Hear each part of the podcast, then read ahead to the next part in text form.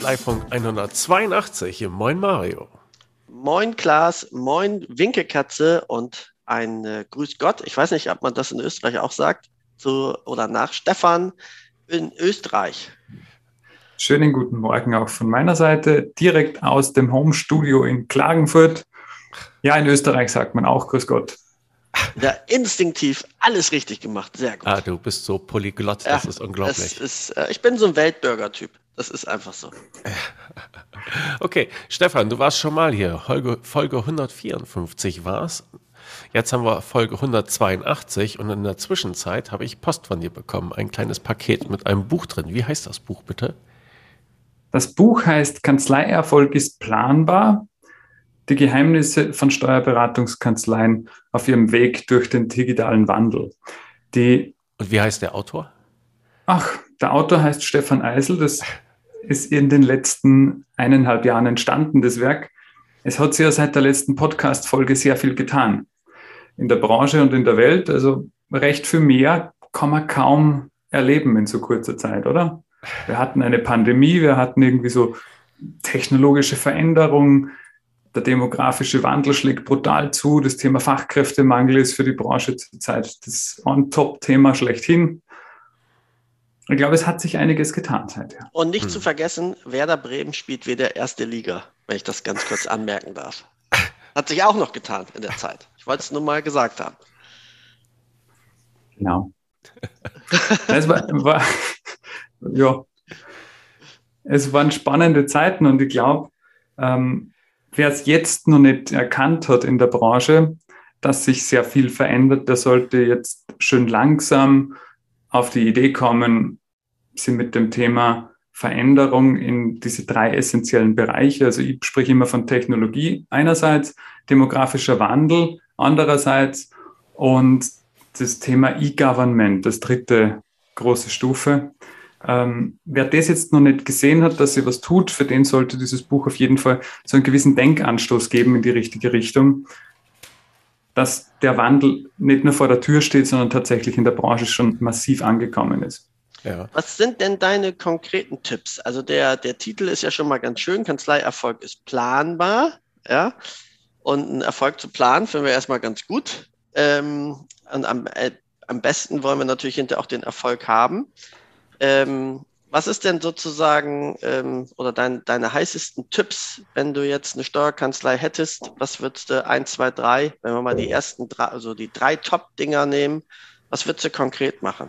Was sind die Hausaufgaben aus deiner Sicht für eine Kanzlei? Die drei wichtigsten Voraussetzungen, die es in dem Bereich zu erfassen und umzusetzen gilt, sind eigentlich ganz simpel. So blöd das klingt, das sind die ganz einfachen kleinen Schritte. Das erste ist das Verständnis, dass sich etwas ändern wird und zwar massiv. Dass diese Veränderung schon im Gange ist. Das heißt, das Mindset muss auf Kanzlei-Eigentümerseite einmal ganz stark präsent sein. Es verändert sich was und die Frage ist, wie soll es aussehen? Wo will ich hin? auf meiner Reise. Und dieses Mindset gilt es natürlich mit den Mitarbeitern, mit den Teamleitern zu teilen und dann ganz konkret als nächsten Schritt Kapazitäten zu schaffen im Haus. Schritt eins Mindset sicherstellen. Schritt zwei Kapazitäten und Zeitressourcen sicherzustellen. Jetzt schreien ja schon alle auf. Kapazitäten. Oh, wir haben Zeit. Wie denn? Wie denn? Ja. Ich habe doch jetzt schon keine Zeit und ich finde keine Leute und äh, das Drama ist doch schon da. Und jetzt spricht Stefan von Ressourcen schaffen. Wie soll mhm. ich es denn machen? Was es gibt so schöne, es gibt so schöne Kanzleien, die zeitlich zurückstufen. Ich habe Kanzleien in Österreich, die hat im Sommer zu zwei Monate. Das hört sich schön an. Das hört sich schön an. So, davon musst die du machen, mal erzählen. Die machen die zwei machen, Monate zu. Die machen zwei Monate zu, die haben einfach Urlaub. Haben die in Österreich keine Umsatzsteuervoranmeldung Doch. sowas? Oder wie läuft das?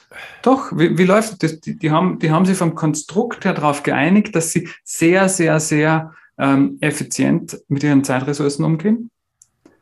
Die messen sehr genau, was sie wann tun. Und die haben einen ganz klaren äh, Zielklienten, für den das machbar ist. Das heißt, die haben auch für diese, Ziel, äh, für diese Klienten eine ganz klare Zielvereinbarung, wie diese Kollaboration auszusehen hat. Das heißt, die haben drei Tage nach dem Monatsletzten alle Unterlagen von alle äh, Klienten bei sich im Haus. damit haben Sie diese sechs Wochen, die Sie brauchen für die Umsatzsteuervoranmeldung, sehr dicht gerafft in einem sehr kurzen Zeitfenster schon vor sich. Das heißt, die arbeiten bis 17. Juli sehr intensiv und sehr hart. Und dann haben sie aber schon die meisten Umsatzsteuervoranmeldungen, die sie dann für, das ist ja dann Juni, für Mitte August zum Einreichen brauchen. Fertig im Kasten. Und dann geht es im September wieder los. Das machen wir jetzt auch. Zwei Monate frei. Das nehmen wir schon mal mit. Aber ich sag mal, das, das Problem der Kolleginnen und Kollegen ist ja tatsächlich sozusagen, äh, wie mache ich es? Ne? Und das ist ja auch das, was man äh, überall hört. Also, ähm, und es wird ja den Steuerberatern, also insbesondere in Deutschland, jetzt ja auch viel äh, zugemutet.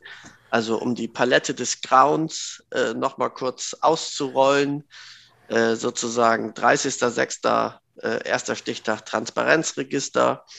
Äh, äh, Ende August die letzten Jahresabschlüsse aus 20, ähm, Oktober äh, die Grundsteuer, Dezember die ähm, Jahresabschlüsse der GmbHs von 21 für die Veröffentlichung und die Schlussabrechnung zu den Wirtschaftshilfen. Und da sagen die natürlich. Pff, du hast im Oktober noch die Energiepreispauschale vergessen. Ja, das stimmt natürlich auch. Also ein bisschen Spaß so nebenbei muss natürlich auch noch sein. Aber das sind ja tatsächlich die Themen plus ähm, eine, eine überlastete, überhitzte Mannschaft gepaart mit ich finde keine neuen Leute.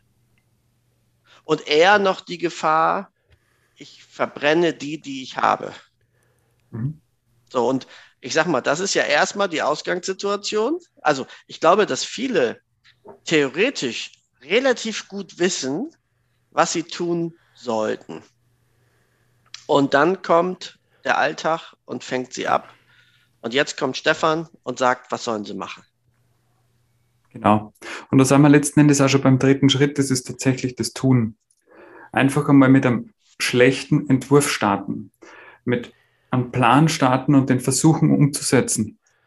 Es ist das Tun. Steuerberater haben ja die, die Tendenz, dass sie 100% Lösungen suchen. Und jedes Mal, wenn sie, jedes Mal, wenn sie irgendwo ein Thema sehen, dann denken sie an 100% ihrer Klienten und 100% ihrer Mitarbeiter und 100% ihrer Zeit. Und das stimmt einfach nicht. Es ist immer ein Klient, es ist immer ein Mitarbeiter und es geht jetzt einmal nur punktuell ums Anfangen. Wir müssen mit der Veränderung beginnen. Wir müssen mit dem Wandel beginnen. Ich arbeite seit vielen Jahren mit, mit, mit Steuerberatern und Wirtschaftsprüfern und ich schätze den Berufsstand sehr und die leisten Großartiges. Wirtschaftsprüfer, deswegen ist alles, was ich sage, wirklich kommt von Herzen und ist gut gemeint. Wirtschaftsprüfer sind ja nur cooler, weil die agieren ja schon bei die, nicht nur bei die 100 Prozent, sondern die gehen ja auf 110 Prozent. Da müssen ja die Fälle auch noch abgedeckt sein, die tendenziell kommen könnten. Und der Trick ist dabei, einfach mit dem, mit denen loszustarten, mit denen es geht. Und ja. das ist der erste Klient, das ist der erste Mitarbeiter und das sind die ersten paar Stunden pro Monat.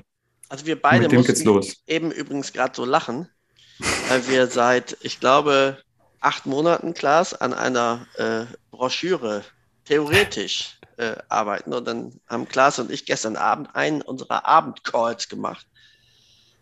Dann habe ich gesagt, Backman, mach die Scheiße fertig, ja, ruhig in schlecht, aber dann haben wir was, wenn du erstmal was hast, da dran dann rumzuschrauben, ja, und äh, das ist viel einfacher, als sozusagen erst zu beginnen, wenn du es für dich perfekt konzipiert hast und das Ergebnis ist ja bislang auch genau das, was du beschrieben hast. Seit acht Monaten haben wir theoretisch eine Broschüre. Faktisch haben wir keine.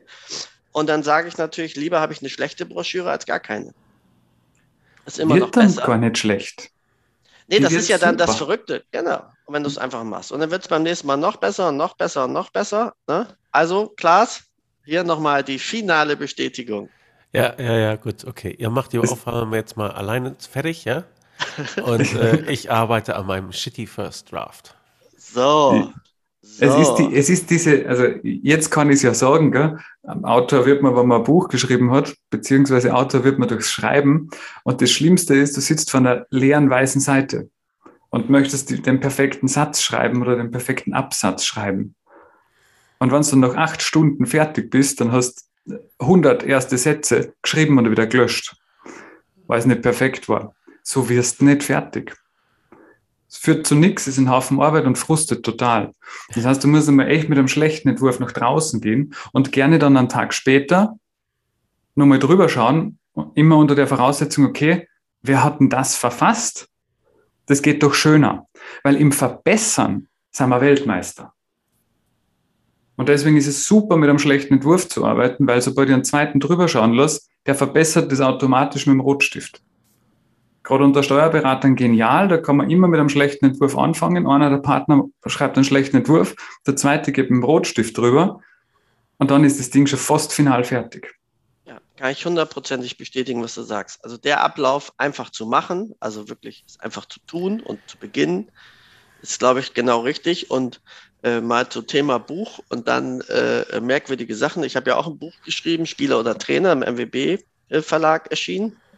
Und auch grundsätzlich mein Herzensbuch bis auf 30 Seiten. Da muss ich mal eine spannende Kurzgeschichte zu erzählen. Ich hatte also mit dem Verlag vereinbart, das ist zwischen 180 und 200 Seiten groß. Und dann habe ich das geschrieben, geschrieben, geschrieben und hatte 150 Seiten und habe aber eigentlich zu Ende erzählt. Und dann habe ich ganz kurz versucht, irgendwas zu strecken. Hm, das war blöd, das hat auch irgendwie nicht gepasst, weil eigentlich hatte ich das, was ich sagen wollte, auch erzählt. Und habe gesagt, scheißegal, habe jetzt keinen Bock mehr drauf. Unter Prozesse, ich gehe in meinen Project von der Datev, drucke mir 30 Seiten Prozesse aus, füge das ins Buch und sage Praxisbeispiele. Und hatte meine 180 Seiten. Und sage seitdem jeden, pass auf, guck dir den Teil Prozesse nicht an. Das, das macht überhaupt gar keinen Sinn, weil das sehr individuell ist und so weiter. Und jetzt kommt der Witz. Bei CH Beck war das Buch ähm, Buch des Monats und in einer Rezension stand drin, besonders gut haben mir die umfangreichen Prozessbeispiele gefallen. Also von daher, das, was man selbst nicht gut findet, können manche vielleicht dann doch ganz außerordentlich toll finden. Und dann ist man halt fertig. Und solange es die Leute glücklich macht, alles cool. Ja, es ist okay. tatsächlich, es ist tatsächlich ähm, auch schwierig. Also ich verstehe das total, weil bei mir war es ja ähnlich, ein Buch zu schreiben über ein Thema, wo man jeden Tag drinnen ist. Ist ja jetzt nicht leicht, weil man sehr, sehr viele Dinge voraussetzt. Aber gleichzeitig die Inhalte trotzdem reinzuschreiben, die die Menschen abholen an der Stelle, wo sie stehen, sind ja essentiell. Und das sind die ersten zwei Kapitel, das ist die, ähm, die technologische Veränderung in der Branche. Das ist so für den, für den der, der mit dem Thema befasst ist, definitiv aller Hinweis, bitte überspringen. Gell? Ja, wir kommen auch gleich zu dem, zu dem Inhalt des Buches versprochen. Aber ich habe noch mal eine, eine Frage, ähm, ob du genauso irre bist wie ich. Also, als ich das Buch geschrieben habe, äh, dann ging es ja zum Lektorat und bla bla bla und dauerte für mich gefühlt das Ganze viel zu lange. Und irgendwann, keine Ahnung, fünf Monate später oder so, hast du dann das gedruckte Ding. Und ich war so stolz damals drauf. Ich habe das Buch genommen und habe mein eigenes Buch ernsthaft nochmal gelesen und habe dann jeden Fehler gefunden, jeden Rechtschreibfehler und alles, was ich vorher, nachdem ich es hundertmal gelesen hatte, vor Abgabe natürlich nicht gefunden habe. Und jetzt die Frage, wie war es bei dir, als du das Büchlein in den Händen hattest? Also der erste 100 äh, Mal in Händen, digital und so, ja. Ähm, aber das erste Mal tatsächlich den ersten Probedruck in Händen zu halten, war schon einmal ein ganz spezielles Gefühl. Und richtig spannend war, ich habe es auch nochmal gelesen. Ja, siehst du, ähm, ich bin nicht der einzig Bekloppte. Siehst du was? Sehr gut. Ich habe es nochmal gelesen und das war ja tatsächlich eben mal, wie du sagst, fünf Monate später oder so. Ja, da war das Ding im Kasten, da war es beim Lektorat und drei Runden und weiß der Kuckuck was. Und dann, nach, nach fünf Monaten, habe ich es dann nochmal gelesen, weil ich nochmal drüber gegangen bin. Für die, das Buch erscheint ja auch im, im Datev Verlag, im grünen Cover, in einer Datev-Fassung für die Mitglieder. Datev Webshop aktuell vorbestellbar. Und da habe ich es nochmal gelesen. Und der war total cool, weil da bin ich dann nachher rein und da habe ich Probleme gehabt mit der Lieferung von gedruckten Werken eben für die Exemplare, die der Glaser gekriegt hat. Ähm, diese, diese Geschenke, die ich vorab drucken habe lassen. Und da hat es irgendwelche Lieferverzögerungen gegeben. Und da habe ich gesehen, da habe ich solche Scheuklappen auf haben wir gedacht, hey, da hat also ein cleverer im Buch irgendwas geschrieben. das hilft doch. Ähm, weil das hat irgendwie mit dem, mit dem Print on Demand, mit Amazon und den Autorenexemplaren nicht so geklappt, wie, wie, wie, wie mir das vorgestellt habe. Dann habe ich eine andere Lösung gefunden, es hat funktioniert. Also war richtig cool. Also auch das eigene Buch kann ein guter Ratgeber sein. Siehst du? So, jetzt aber mhm. kommen wir auch, auch zum, zum Inhalt äh, des, des, des Buches. Erzähl mal so ein bisschen, du hast ja das grob skizziert, mhm. schon mal, worum es geht. Ich glaube, äh, das Mindset-Thema ist tatsächlich das Entscheidende, weil wir reden ja dem Grunde nach über einen klassischen Change-Prozess, der jetzt auch Kanzleien äh, bevorsteht. Und äh, da kennen wir ja sozusagen den klassischen Kreislauf von, von Change. Also wir, viele sind ja noch in der Stufe Verleumdung äh, sozusagen der Situation oder sich rechtfertigen. Mhm. Und dann ist es ja wichtig, dass ich den Schmerz noch intensiviere, ja, dass ich, dass ich in den Schmerz komme. Da das Schöne für die Kolleginnen und Kollegen, müsst ihr euch gar nicht drum kümmern. Das macht die Welt außen drum für euch. Äh, also der Schmerz kommt. Und deswegen sage ich immer, für mich gibt es ja zwei Gründe ähm, zur Veränderung, Freude oder Schmerz. Und die Guten und die Vorreiter, die beginnen den Change mit Freude. Und die Schlechten warten, bis sie in ihrer Change-Spirale bei drei Viertel sind. Das ist nämlich der Schmerzbereich. Ja, und sind natürlich immer viel später dran und durchlaufen eben auch den, den Schmerz. Und deswegen mit dem Buch von Stefan könnt ihr jetzt in die Freude eintauchen gar nicht die Spirale des klassischen Change äh, durchlaufen mit Überschmerz und hinterher kommt dann ja auch noch im letzten Punkt sozusagen die Selbstverachtung. Warum habe ich es nicht früher gemacht? Ja, das ist ja auch das, das Ende der Spirale. Äh, ihr habt jetzt heute die Wahl, genau heute, wo wir beim Tun sind, äh, zu sagen, ich gehe es jetzt an mit Freude, obwohl mein Schmerz noch gar nicht so ausgeprägt ist. Ich höre auf zu verleumden, ich höre auf, das zu begründen, warum alles so bleiben kann. Ich gehe jetzt die Dinge Schritt für Schritt an. Und gibst du da eine Schritt-für-Schritt-Anleitung oder wie, wie gehst du vor in dem Buch? Und wie praxisnah ist das? Man hat ja immer Angst, Achtung, böse jetzt für dich, wenn ein Nicht-Steuerberater, also ein Berater-Berater, irgendwas Kluges erzählt, dann ist in den Köpfen der Kolleginnen und Kollegen, ja, du Klugscheißer. Genau, du hast gut reden. Ja, Du hast auch keine Scheißkanzlei, du hast keine 20 Leute, die vor der Tür stehen, was von dir wollen, ja? Äh, stehst da auf deinem Berg und predigst herab. Das ist ja immer die Angst. Und jetzt hilf uns, wie praxisnah ist dein Buch, dass man dir da folgen kann?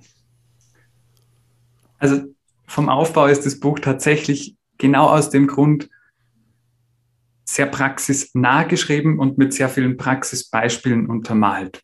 Alles, was ich so erlebt habe mit meinen Kunden gemeinsam in den letzten Jahren, ist in dieses Buch verpackt. Und da habe ich auch einiges lernen dürfen zum Thema äh, Geschichten erzählen. Das braucht man auf der Bühne, das braucht man im Buch, um das Ganze irgendwie spannend zu halten. Ich habe so Settings, wo ich beim Strategie Meeting mit Eigentümern. Da sitzen dann so fünf, sechs, sieben Herren in den besten Jahren, nennen wir es mal vorsichtig so. Und Best dann, Ager. Best ja, genau. Ja. Und dann höre ich so die ersten anderthalb Stunden, warum es in der Kanzlei sicher nicht geht. Und nach so einem Päuschen sage ich dann, so, jetzt habe ich den Steuerberater gehört und jetzt hätte ich bitte gern die Meinung der Eigentümer und der Geschäftsführer sondern ist meistens Stille im Raum. Und dann sitzt der Steuerberater da, so mit Bart, der, wie gesagt, in den besten Jahren, also der hat die Kanzlei aufgebaut, hat noch fünf Jahre bis zum wohlverdienten Abschied in den, in den Ruhestand. Und er schaut mir an und sagt, also ganz ehrlich, jetzt bin ich seit 30 Jahren Steuerberater. Also ich habe noch nie darüber nachgedacht, dass ich in irgendeiner anderen Rolle bin.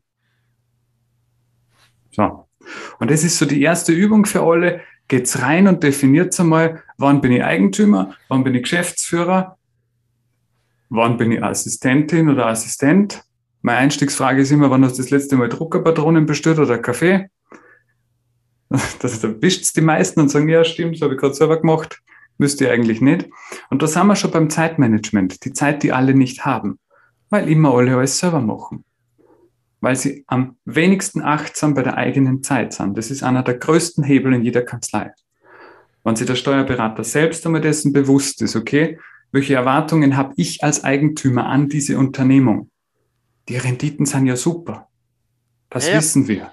Das ist ja äh, aus meiner Sicht ja immer noch das Problem, äh, dass es Steuerberatern zumindest monetär zu gut geht äh, und deswegen eben der Veränderungswille nicht so extrem ausgeprägt ist. Und ich bleibe mal bei dem äh, Beispiel mit dem Kollegen, der noch fünf Jahre hat. Da ist ja die Regelerfahrung, macht's euren Scheiß. Ja?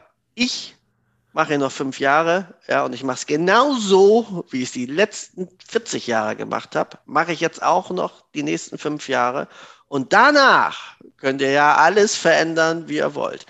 Und was man da, glaube ich, verstehen muss, ist, dass ein Zeitfenster fünf Jahre in der heutigen digitalen Zeit, gerade jetzt, einem normalen Zeitfenster von 20 Jahren entspricht in der Veränderung der Branche. Und deswegen kann ich eigentlich fünf Jahre mich zurücklehnen, äh, mir gar nicht, gar nicht erlauben. Und was ich dann noch finde, ich habe ja zumindest früher relativ viel, jetzt mache ich es nur noch für ausgewählte äh, Herzensprojekte mal, dass ich in Kanzleien gehe und meistens bin ich auch viel zu teuer und deswegen macht's, oder das ist ja auch ein bisschen Abkehr sozusagen, äh, dass nicht zu viele kommen, weil sich sonst viele wünschen. Ähm, aber ist so diese, diese Erfahrung, jetzt bleibe ich mal bei dem alten Kollegen und der hat einfach diese Veränderungsbereitschaft nicht mehr. Aber du bist in einer Partnerschaft, in einer Sozietät. Dann sage ich immer, es ist gar kein Problem, weil du kannst die Menschen nicht verändern und du kannst auch nicht gegen anarbeiten. Dann schaff ein System, dass der seine Tätigkeiten, die er selber macht, die soll er von mir so machen wie immer. Ja? Und wenn er das in eine Steintafel mauert, ist mir scheißegal. Ja? Aber es muss klar kommuniziert werden dürfen. Das ist sozusagen unsere Greisausnahme, ja, unsere Respektprämie an den Senior für den Aufbau und für alle anderen, inklusive den anderen Partnern auch, gilt das und das und das. Und das geht auch. Ja, und dann hält aber eine Person nicht den ganzen Zug auf, weil wenn du das gegen den Willen des Seniorpartners machst, dann spielt er natürlich äh, sozusagen, er empfängt alle kritischen Stimmen der Mitarbeiter, die natürlich sofort auch keine Veränderung wollen. Das sind ja blaue Typen und die wollen keine Veränderung. Wo gehen sie hin? Ja, sie gehen zum Senior, ja, und sagen, guck mal, deine Junioren, was für Idioten. Siehst du doch auch so? Ja, sehe ich auch so. Und schon ist das Ding tot. Und deswegen da vielleicht nur mal, wer in einer solchen Sozietät ist, Gönnt dem Senior seine Welt und seinen Frieden, aber deswegen lasst euch in Summe nicht, nicht ausbremsen äh, und trefft auf jeden Fall ein klares Commitment, dass ihr dann nach außen eine Sprache sprecht. Ja? Denn wenn du, äh, gerade wenn du mehrere Partner hast, ist ja das Problem, wenn die Mitarbeiter einen bekommen, der die Signale dankbar aufnimmt, dann ist das System tot. Dann kannst du keine Veränderung mehr herbeiführen. Ja? Und äh, trotzdem, wie gesagt, angehen, tun, machen. Ähm, was hast du denn da ähm, sozusagen konkret mal? Also wir sind jetzt ja viel im Mindset und, und im Angehen der Themen. Ähm, hast du ein konkretes Thema mal aus dem Buch, was Kanzleien ändern müssen? Also ganz genau mit ersten, zweitens, drittens, was ich da bestellen, dieses Programm nutzen, hier die Vermarktung ändern. Magst du da mal ein bisschen was erzählen? Ja, das, einer der größten Hebel ist sicher das, das, das Zeitthema per se und das, die Planungskomponente. Und da bin ich ganz bei dir. Die, den meisten Kanzleien geht es wahrscheinlich monetär zu gut. Und dann glauben manche oder viele auch noch, dass sie dann in fünf Jahren nur so Golden Handshake zur Pension für ihre Anteile Geld bekommen. Das stimmt schlichtweg nicht mehr. Die alte Rechnung gibt es nicht mehr. Diese, ich sage jetzt mal 80 bis 120 Prozent vom Jahresumsatz, gibt es nimmer wenn die Kanzlei nicht wahnsinnig gut hergerichtet ist. Die muss digital super aufgestellt sein, weil sonst ist das Ding komplett wertlos. Und wenn ich das einmal verstanden habe, dann muss ich was tun. Und dann beginnen wir mit den einfachsten Dingen, die wir von jedem Klienten fordern. Macht einen Businessplan. Schreibt so einen Businessplan auf. Oder das Coole ist ja, wir haben ja Abonnenten in der Steuerberatungskanzlei. Wir haben ein Abosystem. Ja. Wir wissen am 1.1. ganz genau, was wir in dem kommenden Kalenderjahr äh, für einen Umsatz machen mit unseren Kunden. Das, das kann man wunderbar planen. Das Modell ist genial in der Steuerberatung. Ist, also die Lizenz zum Gelddrucken. So. Und dann gehen wir mit unseren Ressourcen so, so, so unachtsam um. Dann mache ich eine kleine Kapazitätsplanung für die Mitarbeiter und sage so, pass auf, Jetzt müssen wir den Mitarbeiter durchplanen. Wir wissen genau, wie, wie viel das der anwesend ist, wie viel das der abwesend ist. Wir wissen, was der für äh, Projekte hat und wir wissen, welche Mandantenaufträge der bedienen muss. Und dann kann ich wunderschön planen und kann Schritt für Schritt, Mandant für Mandant durchplanen über zwölf Monate. Und die Planung ist rollierend. Das heißt, sobald der oben rausfällt, also der Abschluss durch ist, dann kommt er unten wieder dazu. Und ein Jahresabschluss, der vorher ungefähr im Juni fertig geworden ist, der ungefähr 30 Stunden Zeit braucht hat, der wird das nächstes Jahr wieder tun. Der wird wieder ungefähr 30 Stunden brauchen, der wird wieder ungefähr im Juni fällig sein, außer ihr ändert irgendwas. So, und damit weiß ich ganz genau, wie ich mein Geld verdiene. Und ich weiß ganz genau, wo ich welche Renditen mache mit welchem Mandat. Und dann fangen wir mal an zum Zusammenrahmen und schmeißen wir alle Mandanten raus, die negative Deckungsbeiträge machen oder sehr wenig Gewinn oder gar keinen Gewinn abwerfen.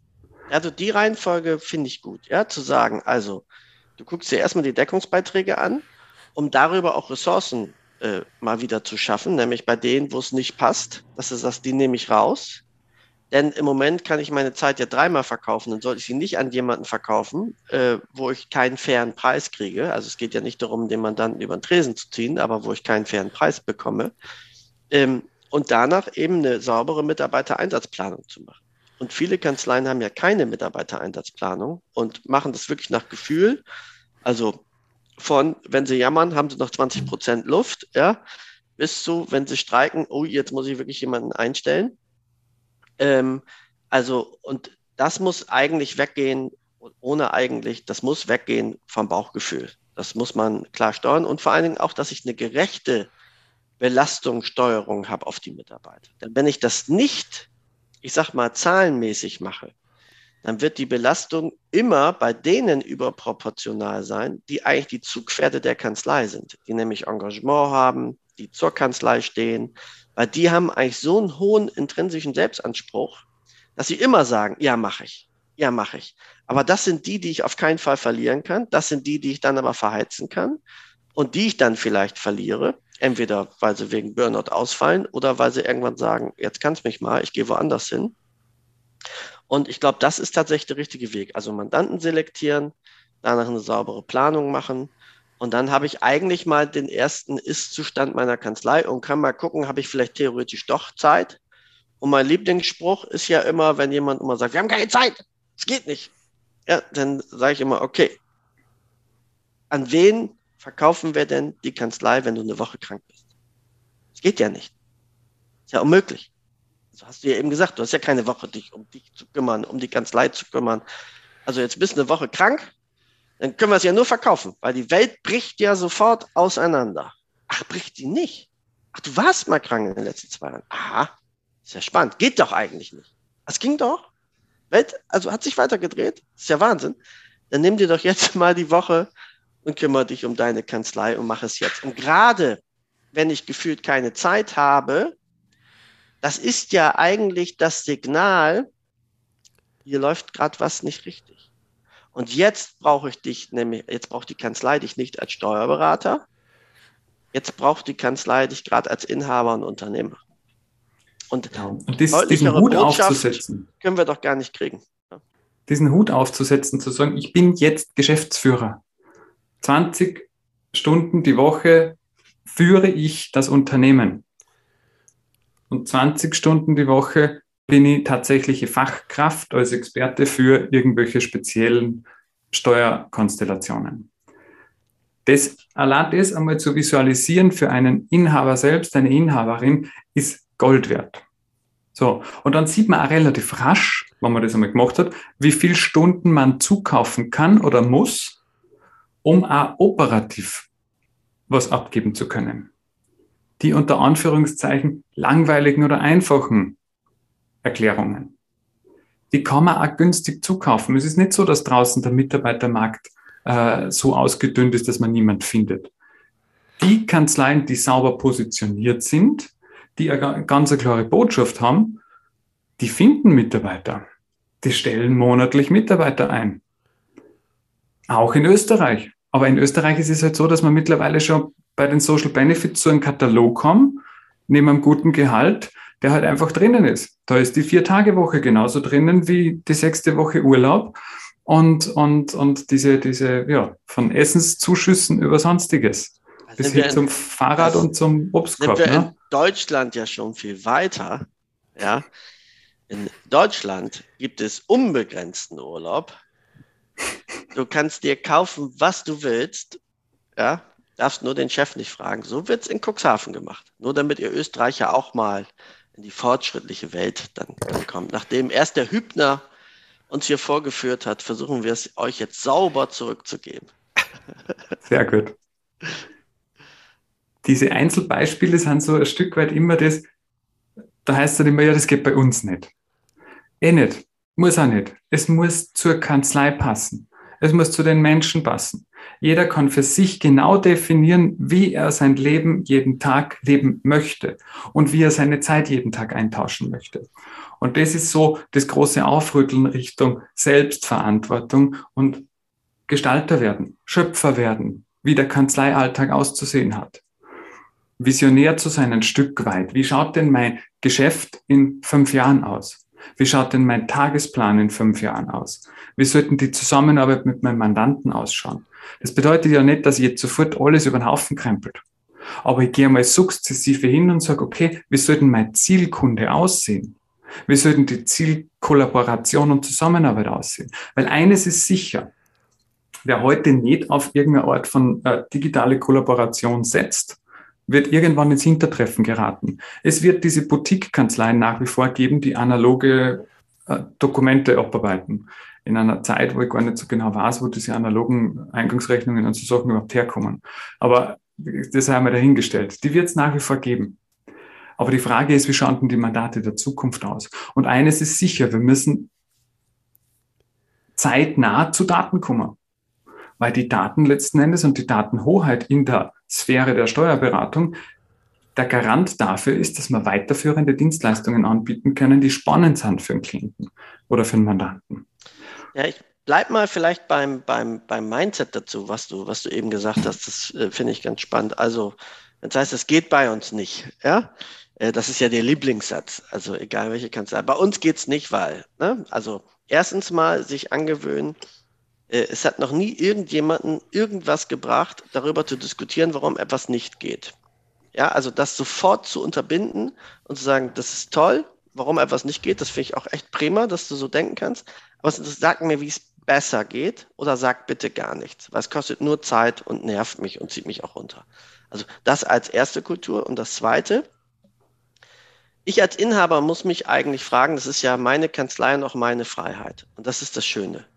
Und ich sage immer, pass auf, ihr könnt machen, was ihr wollt. Ihr könnt das Ding auch alles per Papier und sagen, Digitalisierung interessiert mich alles ein Scheiß. Ich kann ja sogar sagen, darauf spezialisiere ich mich. Also ich trete so auf und sage, ich bin die letzte Papierkanzlei Deutschlands. Für alle, die keinen Bock auf diesen digitalen Scheiß haben, kommt zu mir. Whatever. Kann sogar auch funktionieren, ja.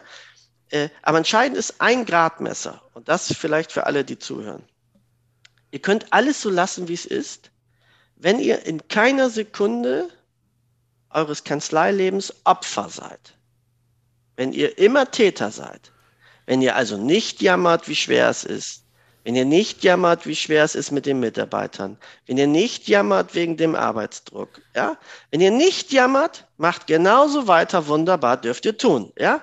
Wenn du jammerst, dann änder was, denn du bist der Einzige, der es ändern kann. Das muss dein Gradmesser sein. Bist du happy mit dir und deinem Leben und du jammerst nicht rum, egal wie objektiv scheiße das sein sollte. Ist doch völlig egal, mach bloß so weiter, weil du bist gut drauf, du jammerst nicht rum, du bist Täter in dem, was du tust, weil du bist glücklich mit dem, was du tust.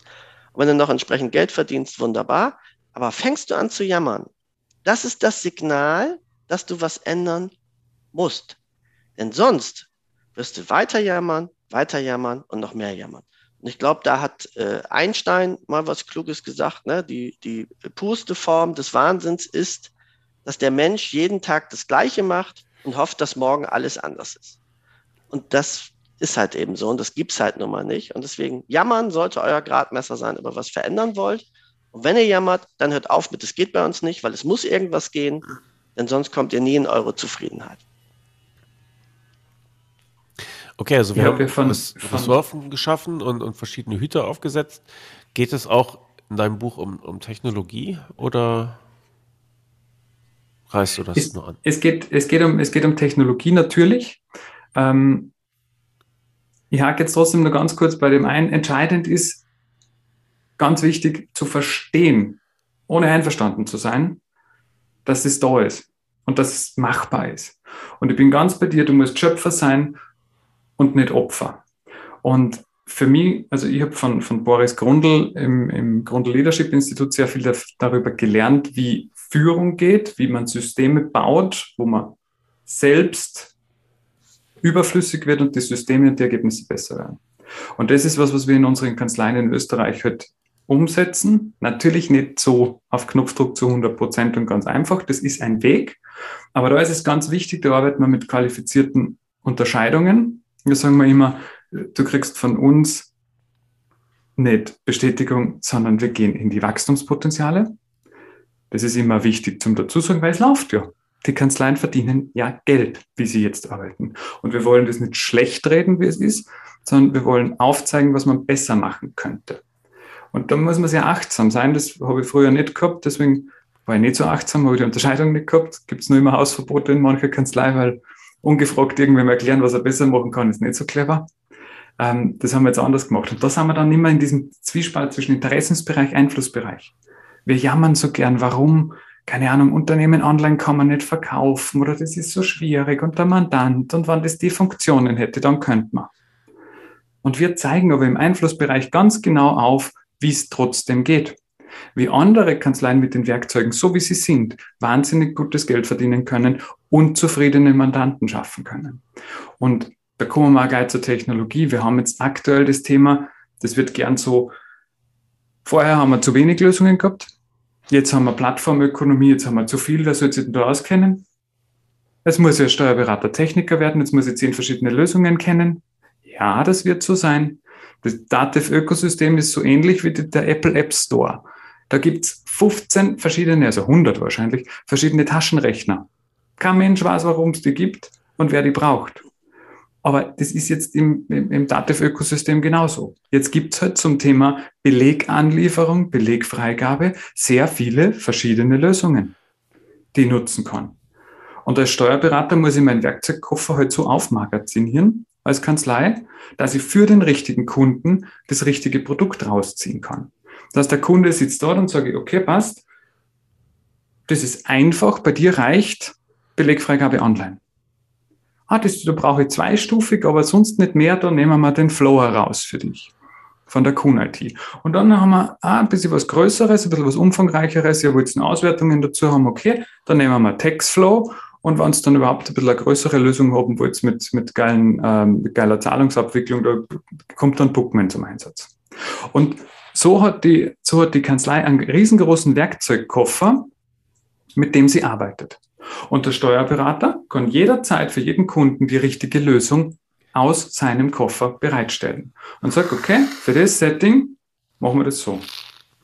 Gibst du in dem äh, Buch konkrete ähm, IT-Hinweise auch? Es sind weiterführende Empfehlungen drinnen. Ich habe äh, Partner, die wir im Einsatz haben, die gut funktionieren, auch äh, verlinkt. Schön. Und ja. Denn wie gesagt, muss, eins muss man natürlich nochmal sagen, diese Hausaufgabe, dem ganzen IT-Kosmos äh, zu überwachen, könnt ihr euch auch abnehmen lassen, indem ihr Mitglied seid oder bleibt oder werdet bei den VIP-Steuerköpfen, denn genau diese Hausaufgabe übernehmen wir für euch und zwar durch die Kollegen, also ja gar nicht alles durch Klaas und mich logischerweise, sondern durch Kollegen, die irgendwas rausgefunden haben, getestet haben und dann in unseren Webinaren ja vorstellen. Meistens kombiniert dann noch mit Partnerangeboten, dass man diese Leistung noch rabattiert einkaufen kann. Von daher, VIP nimmt einen schon eine ganze Menge Probleme. Bing, Ende des Werbeblocks. Aber da konnte ich jetzt nicht anders. Da konnte ich jetzt ja, nicht Ganz ein wichtiger Werbeblock am Ende, am Ende des Buches und immer wieder ist halt, sucht euch Sparringspartner, sucht euch Trainer, sucht euch Coaches. Jeder, jedes kleine Kind wird in einen Fußballclub gesteckt, da ist ein Trainer da und der trainiert das Kind. Einmal die Woche, zweimal die Woche, dreimal die Woche. Das stellen wir nicht in Frage. Das muss so sein. Und es ist egal, ob es Fußball ist oder ob es Klavier ist oder irgendeine Sprache. Da haben wir dauernd Coaches und Trainer an unserer Seite. Und im beruflichen Kontext tun wir plötzlich so, als würde man das alles nicht brauchen. Als hätten wir die Weisheit selbst mit Löffeln gefressen oder müssten das alles selber wissen können und müssen. Na, müssen wir nicht. Holt euch einen Coach. Das ist ganz einfach. Das kostet Geld, spart aber wahnsinnig viel Zeit. Weil es gibt da draußen immer irgendwen, der hat für das Problem schon mal eine Lösung gefunden. Und der, der Kosmos ist ja riesig. Wir bieten ja laufend Werbeblock für die Dativ in Österreich, Kanzlei Consulting. Wir bieten laufend Webinare an äh, zu irgendwelchen Tools, zu irgendwelchen Marktplatz-Updates und da kann man sich anschauen, was es alles gibt. Und dann kann man mit Berufsstandskollegen darüber reden, was die im Einsatz haben und was gut funktioniert und was schlecht funktioniert und worauf man aufpassen muss. Kann ich denn als äh, deutscher Dativ-Kunde auch den äh, verrückten Eisel aus Österreich bekommen oder äh, bist du Österreich exklusiv? Na, man kann mich tatsächlich auch in, in, in Deutschland einkaufen, weil ich ja mittlerweile so gut wie online arbeite, fast nur. Und daher sind wir auch mit unseren ganzen Formate mittlerweile online im deutschsprachigen Raum erreichbar. Wir arbeiten sehr eng mit den Kollegen von Kanzlei Consulting in Nürnberg zusammen. Die sind ja auch Oberkante, Unterlippe voll mit Aufträgen, weil es wird ja, es wird ja jetzt nicht besser. Das fängt jetzt an, dass dieses, dass, dass dieses Vehikel, wir müssen uns bewegen, schon langsam Fahrt aufnimmt. Wird nur also, ein bisschen dauern. Also was mich ja äh, immer noch äh, positiv begeistert, ich kann mich erinnern, Klaas und ich, wir haben ja mal so einen Post gemacht, äh, wir suchen äh, Mitfahrer äh, für unseren VIP-Club und dann stand der Stefan sofort auf der Matte und hat gesagt, hier bin ich, ja, wann können wir loslegen, was können wir machen? Ähm, und jetzt kleiner Seitenhieb äh, an die grünen Freunde aus Deutschland, da war es jetzt nicht so. Also mittlerweile haben wir ehrlicherweise da auch, finde ich, eine, äh, eine super Kooperation, haben auch schon zwei, drei tolle Veranstaltungen zusammen gemacht, also damit das nicht den falschen Zungenschlag kriegt. Aber da mussten wir schon sehr aktiv von uns aus werden. Ähm, und mal unter uns hört ja jetzt keiner mit, ne? So ist es ja meistens immer bei Adatev, ne? Wie langweilig. Da kommt nichts Aktives von denen mal. Hey, da ist ein Club, können wir was für euch tun, ja? Äh, ja, so, und der Stefan aus Österreich, der hat es gerne anders gemacht, hat gesagt, na klar, können wir hier irgendwas zusammen machen. Und das fand ich super. Fehlte die Majestätik, ja.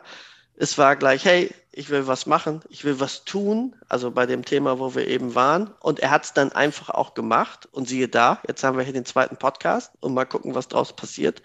Wenn du dann das Buch 18.000 Mal verkauft hast, dann wissen wir aber auch warum. Und ähm, von daher machen, machen, machen. Und äh, deswegen kann es ja eine Idee sein, auch mal den Stefan dann äh, zu befragen. Der macht auf jeden Fall wirklich der Verrückte aus Österreich. Auch wenn wir ansonsten Deutschland, Österreich und so, naja, ist ja geschichtlich nicht so positiv belegt, aber ich glaube, in diesem Fall könnte es mal was werden. Ja, was zumindest nur das ist, das, der, der klingt so nett. Das ist wie Urlaub. Ähm, ja, das finde ich tatsächlich, das finde ich tatsächlich immer. Also wenn Österreich so, die, die, so dieses langgezogene und so, das ist ja schon mal schön. So, das ist, da bist du schon mal gut drauf, das ist alles ein bisschen langsamer. Bei den Österreich, also du bist ja wahrscheinlich für österreichische Verhältnisse schon Schnellsprecher, ne? Ähm, aber das ist, das ist schon witzig. Also deswegen, und wenn es die Stimme ist, das ist schon Wellness dann, sich da zu unterhalten es ist ein bisschen wie, es ist ein bisschen wie Urlaub, aber es ist schon mit einem leichten Druck dahinter. Weil das, was wir halt auch gelernt haben, ist, wir sind ja in, als DATEV in Österreich nicht ähm, Branchen Nummer eins, sondern was? ja, ja. Die DATEV gibt es ja erst seit 20 Jahren in Österreich. Und man glaubt es kaum, da hat es vorher schon einen österreichischen Softwareanbieter gegeben, der hat Software für Steuerberater gemacht. Das ist ja unglaublich. So. Unglaublich. Und jetzt haben natürlich ganz viele innovative Steuerberater tatsächlich sind auf die Daten aufgesprungen und haben gesagt, boah, da Rechenzentrum, äh, super Lösung, Größe, Entwickler und so, das ist super, machen wir. Und die haben uns dann natürlich ähm, vor den Kanzleien hergetrieben mit Lösungen und mit, wieso ist das so schwierig? Und deswegen bauen wir in Österreich seit 20 Jahren mit Lösungspartner Softwarelösungen. Jetzt seit äh, zwei, zwei drei Jahren können wir mit den Connect-Schnittstellen noch schneller, noch mehr bauen. Aber wir haben 20 Jahre Erfahrung im Bereich Partnering und im Bereich mit Lösungen arbeiten. Deswegen gibt es bei uns das Thema Debitor Cloud ja schon seit, weiß ich nicht, sechs Jahren, glaube ich, am Markt. Das Ding holt sie über die Connect-Schnittstelle den Bestand ab. Und der Kunde, der Mandant hat am Handy dann einen Knopf, wo er draufdrücken kann und dann geht die Mahnung für den Kunden raus. So sollte Mahnwesen der heutigen Zeit sein. Braucht es dafür automatisierte Datenströme? Ja, muss man dafür die ERP-Systeme anbinden, möglichst automatisiert, dass die tagaktuell äh, die Datenströme vom Unternehmen in die Kanzlei fließen? Ja. Haben wir dafür eine Lösung? Ja, die heißt File-Converter. Total super. Greift keiner mehr hin. Das ist total cool. Und geht sowas? Ja, das geht. CFO ist ein Service bei uns die Baseline. Das heißt, wir holen die Mandate zurück in die Kanzlei, wo wir die letzten Jahrzehnte gesagt haben, du bist so groß, hol einen Buchhalter ins Haus, das können wir nicht abwickeln. Da sind ein bis zwei Vollzeitäquivalente früher im Unternehmen angestellt gewesen. Das ist jetzt technologisch aufgesetzt, dieses Projekt. Da wird täglich oder wöchentlich gebucht in den Kanzleien. Damit fließen Umsatzströme so ab 3000 bis 7000 Euro pro Monat nur für die Dienstleistung Rechnungswesen in die Kanzlei. Und der Mandant ist trotzdem dankbar, weil der spart sich damit zwei Buchhaltungsmitarbeiter, die er sonst bezahlen müsste. Und kriegt aber redundante, qualitätsgesicherte Buchhaltung vom Profi. Das ist mega. Und das wird die Zukunft sein. In Österreich bereiten die Unternehmensberater, die sind in einer anderen Kammer natürlich organisiert wie die Steuerberater, äh, gerade das Thema Digitallotsen vor. Da werden jetzt gerade hunderte Unternehmensberater auf E-Rechnung und E-Governance geschult, weil in den nächsten Jahren dieses italienische Modell wahrscheinlich auch in Österreich live geht, wo dann die Ausgangsrechnung von einem Unternehmen über das Portal der Finanzverwaltung an den einkaufenden Unternehmer, an den Rechnungsempfänger zugestellt werden wird. Ob dem Zeitpunkt ist das Thema UID, Prüfung, UVA-Meldung obsolet. Da bricht ein Riesenbrocken an Dienstleistungen, die jetzt deklaratorisch im Nachgang von Steuerberatungskanzleien gemacht wird, weg. Und es wird weitergehen. Und da ist es clever, wenn die Kanzlei heute schon einen Mehrwert anbieten kann, der weit über das hinausgeht. Der soll Zahlen und Daten liefern zur Unternehmenssteuerung. Der soll das Zahlungsmanagement machen, der soll das Forderungsmanagement machen.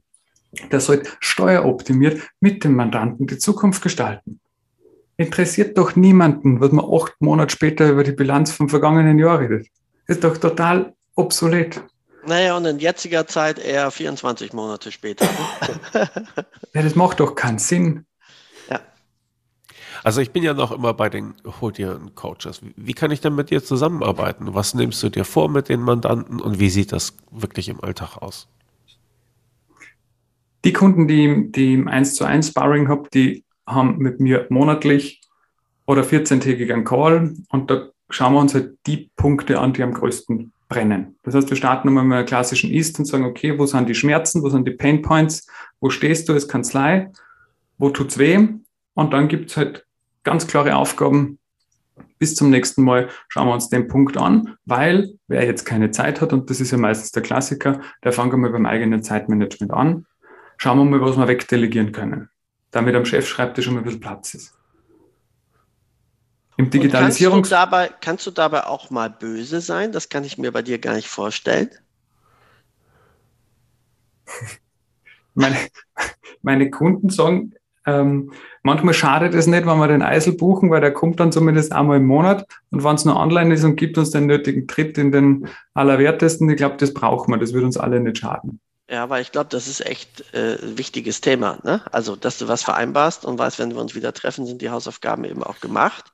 Denn sonst geht es ja, geht's ja keinen kein Schritt voran. Ich habe das früher mit meinen Kanzleien immer so gemacht. Ähm, was ich, wir hatten irgendein Honorar vereinbart.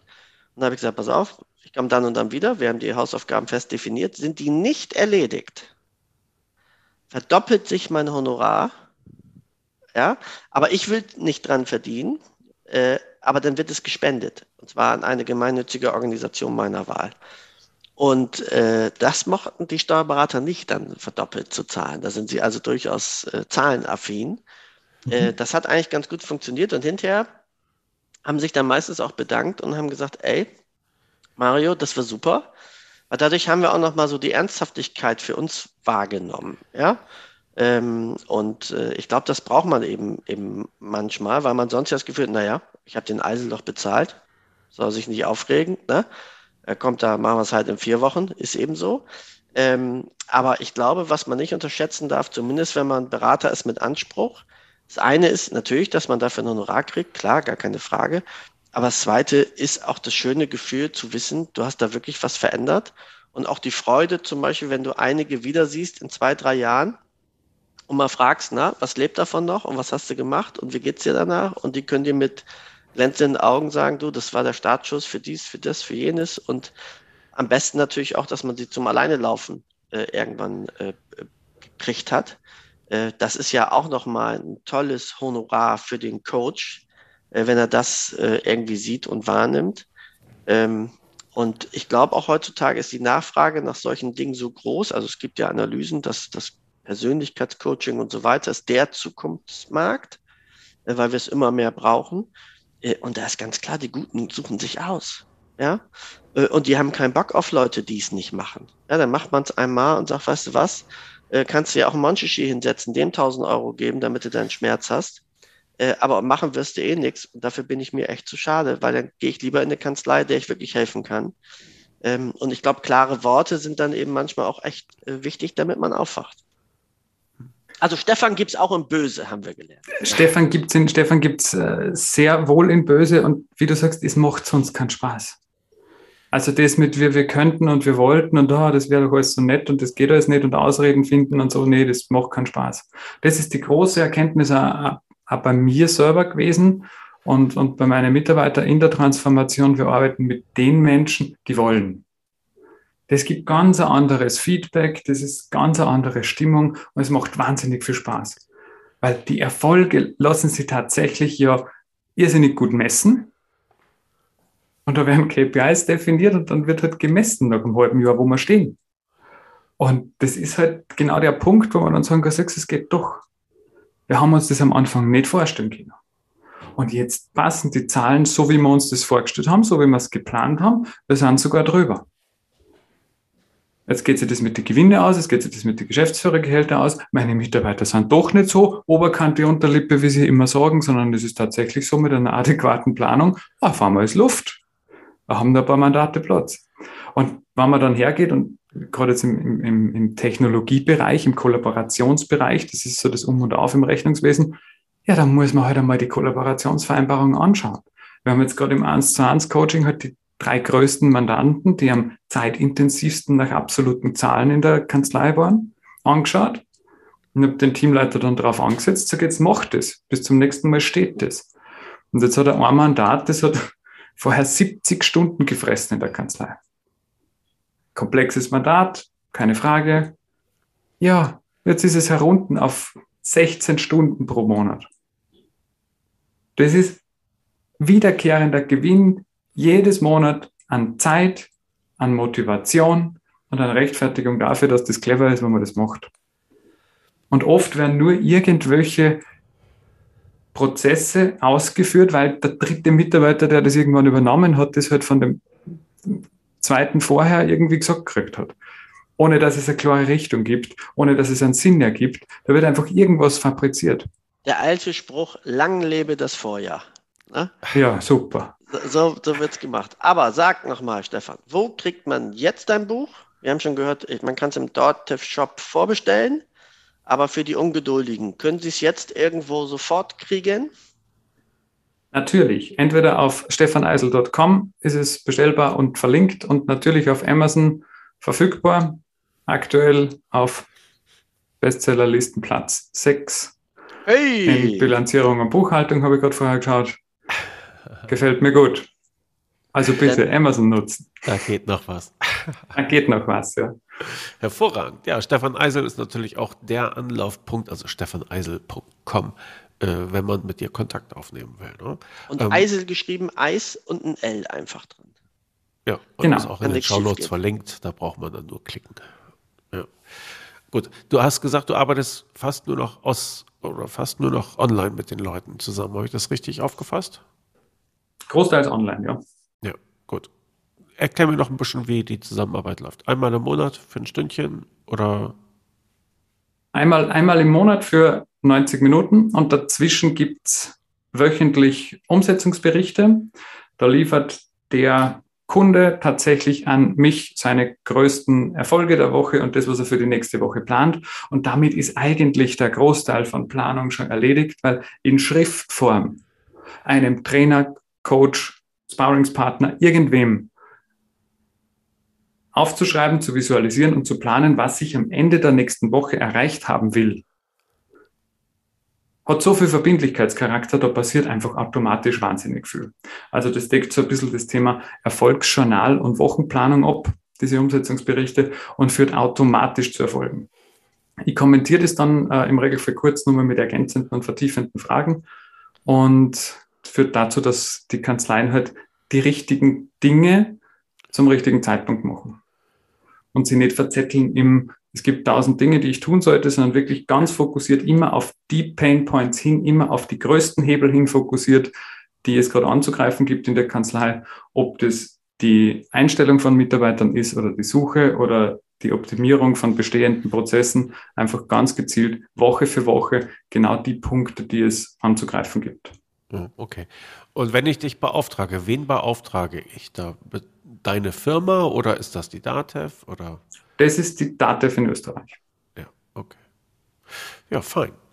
Dann wollen wir mal hoffen, dass noch viele den Amazon-Link, den ich natürlich in die Shownotes packe für dein Buch, klicken und dich da ein bisschen äh, auf Händen auf Platz 1 tragen. Verdient hättest es ja, auf alle Fälle. Gibt es noch etwas, was wir ansprechen sollten, worüber wir noch nicht gesprochen haben, was dir irgendwie am Herzen liegt? Es kann so viel Spaß machen. Also ich bin, ich bin da beim Mario. Es kann so viel Spaß machen, wer das umsetzt, wer sich das anschaut. Erstens, es gibt wirklich für fast alles eine Dokumentation und irgendeinen Partner, der es schon gemacht hat. Es muss keiner das Rad neu erfinden. Es kann wahnsinnig viel Spaß machen, tatsächlich mit Mandanten gemeinsam Erfolge zu feiern, Systeme zu implementieren, die man sich vorher gar nicht vorstellen konnte man wächst mit seinen Lieferanten, mit seinen Kunden und mit seinen Geschäftspartnern einfach enger zusammen. Das wird ganz gemütlich. Also da kann man wirklich alle so äh, freundschaftlich abholen. Wenn man beginnt, mit den Menschen zu arbeiten und mit den Weggefährten gemeinsam anzutreten, mit denen es Spaß macht. Ich muss nicht mit alle. Weder auf Mitarbeiterseite, noch auf Kundenseite, noch auf Lieferantenseite. Wenn man die aussucht, mit denen es Spaß macht, mit denen es gut ist, fühlt sich das dann auch gut an. Und im Endeffekt werden alle, die das umsetzen, was möglich ist, ihre Kanzlei erfolgreicher positionieren. Mehr Geld verdienen, mehr Verantwortung übernehmen, mehr Arbeitsplätze schaffen und für das Wohl von aber tausenden Familien sorgen, weil letzten Endes steht die Steuerberatungskanzlei genau für das. Die bedienen hunderte Mandate, da sind hunderte, da hängen hunderte Arbeitsplätze dran, tausende Arbeitsplätze dran bei den nachgelagerten Mandanten und wir könnten so viel mehr bewegen. Und genau ich glaube auch, die eigene Zufriedenheit des Kanzleienhabers äh, steigt signifikant. Ne? Also, Absolut. Also, also, das eine ist ja, also ist ja immer die Frage, auf welches Ziel zahle ich ein? Ne? Äh, ist es die Zufriedenheit, ist es mehr Geld, was auch immer. Äh, aber am Ende irgendwann erkennt man ja auch Lebenszeit. Ist das am, am fairsten verteilte Gut der Welt? Ne? Wir kriegen irgendeine Zeit, wir wissen nicht wie viel, aber wir wissen, jede Sekunde, die wir weggeben, ist für immer weg und kommt nicht wieder. Und diesen Wert äh, einmal zu erkennen, und da gibt es dann am Ende von mir den Lieblingssatz, was würde der 80-jährige Stefan dem heutigen Stefan sagen, was er wohl in den nächsten zwei Jahren so hätte machen sollen? Und äh, die, die Menschen, die sozusagen dem Lebensende entgegentreten, die bereuen ja übrigens nie die Dinge, die sie gemacht haben, selbst wenn sie Scheiße gebaut haben. Sie bereuen die Dinge, die sie nicht gemacht haben. Und von daher nochmal sozusagen der letzte Aufruf, äh, beschäftigt euch mit den Dingen, kümmert euch drum und seht es aber nicht als, als Last, als Druck, als Belastung, sondern als Privileg, dass ihr euch damit beschäftigen könnt äh, und sucht euch dann die Dinge raus, wo ihr Energie und Freude bekommt. Und da werdet ihr feststellen, da gibt es eine ganze Menge, Äh, und so ein, das hat doch jeder schon mal erlebt, du hast dir was ausgedacht und dann äh, hat es funktioniert und das ist ja das beste Kickback. Ja, also dass dahinter vielleicht auch Geld fließen mag, okay, aber einfach eine Idee, die man hatte, äh, dass die dann wirklich schlüpft und äh, dass man sie aufwachsen sieht und dass sie funktioniert. Ich finde, das ist die große Lebensfreude und so an die Aufgaben rangehen, mit Freude, mit Spaß und sich die Dinge raussuchen, wo man Bock drauf hat. Und wie gesagt, der Schmerz für die Veränderung, der kommt schon noch ganz von alleine, aber ich kann vielleicht ganz viel vorher äh, über Freude für mich lösen. Absolut. Und wir unterschätzen ganz oft, ähm, was wir in fünf Jahren erreichen können und überschätzen brutal, was wir in einem Jahr erreichen können. Da einfach für sich einen Plan zu machen, der über den nächsten Abgabetermin und über die nächste Frist hinausgeht und da sein Leben clever zu planen oder seine Unternehmung als Kanzlei clever zu planen, hilft genau äh, über das hinweg. Und erzeugt letzten Endes dann genau diese Lebensfreude. Und zwar nicht nur bei einem selbst, sondern auch bei den Mitarbeitern und auch bei den Mandanten. Ja, das spürt man dann ja, wenn jemand einfach Bock hat äh, auf die Dinge und das mit Funkeln im Auge erzählt und sagt, hey, das haben wir, musst du mal probieren, das ist wirklich toll. Als jetzt haben wir jetzt, das soll man jetzt wohl so machen, weil es modern ist. Ich weiß auch nicht, ob es klappt. Ja, wird wahrscheinlich bei dir nicht gehen, aber wollen wir es trotzdem mal versuchen? Ja klar, dann kriege ich auch so ein Feedback. Oder wenn ich eben die Begeisterung äh, übertrage, äh, dann kriege ich vielleicht auch schneller Begeisterung zurück. Also in dem Sinne, lasst uns alle begeistert sein. Stefan, wir danken dir sehr für deinen äh, Auftritt hier bei uns. War sehr bereichernd. Wie gesagt, alles weitere, glaube ich, hat Klaas in den Show Notes. Aber hallo. So sieht's aus. Und du musst, glaube ich, ins Bettchen, Klaas. Ich merke äh, einen, einen sowohl leichten Schnupfen als auch, wer weiß, ob es nicht, äh, wo wir bei positiven Gedanken sind. Vielleicht ist es hier was anderes Positives zur heutigen Zeit. Ich hoffe für dich natürlich nicht. Äh, aber du siehst so aus, als wenn du durchaus ins Bettchen mit Wärmflasche könntest. Ja, das klingt nach einem äh, vernünftigen Gedanken. Vielleicht rolle ich mich auch einfach in dem Teppich dahinter mir ein und äh, ja, bleibe einfach Tag. Hört sich auch nach an. Also, ich würde sagen, Vielen bis demnächst. Ne? Merci, ciao. Ciao. Ciao.